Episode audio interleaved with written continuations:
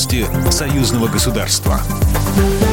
Здравствуйте, студия Екатерина Шевцова. Цена перелетов должна быть конкурентной и незапредельной для наших людей. Об этом заявил президент Беларуси Александр Лукашенко, заслушивая доклад о работе транспортного комплекса в условиях санкций, передает Белта. Несмотря на желание Запада отрезать нас от так называемой цивилизованной Европы, мы продолжаем летать и сохраняем высокий уровень авиационной безопасности, сказал президент. Стратегическая задача расширить направление авиасообщения, дать людям возможность летать по вопросам бизнеса, на отдых, навещать родных и так далее, отметил Лукашенко.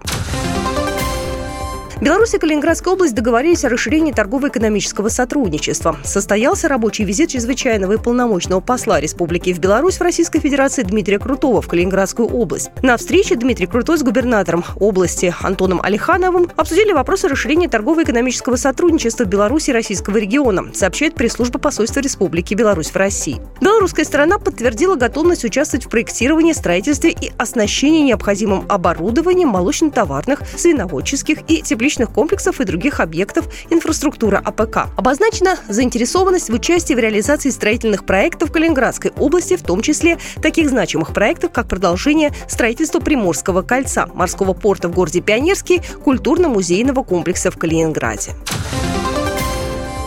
Первый белорусский ноутбук в базовой комплектации с диагональю 15,6 дюймов будет стоить 31 тысячу российских рублей, передает Белта. В эфире телеканала «Беларусь-1» директор компании «Горизонт» Дмитрий Скуратов отметил, что одним из приоритетов разработки является безопасность. Уже есть модели, созданные на процессоре, которым нельзя управлять извне, что также гарантирует защиту информации. Также в эфире телеканала отметили, что готовность к массовому запуску производства фактически стопроцентная. Напомню, президент Беларуси Александр Лукашенко представил первый белорусский ноутбук 1 сентября.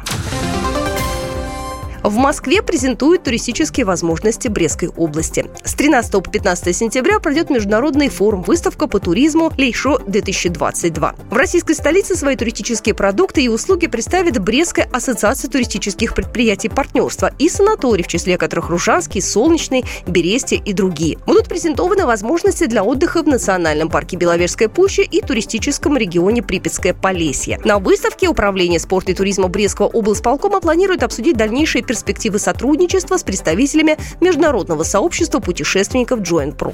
Программа произведена по заказу телерадиовещательной организации Союзного государства. По вопросу размещения рекламы на телеканале «Белрос» звоните по телефону в России 495 637 65 22. В Беларуси плюс 375 44 759 37 76.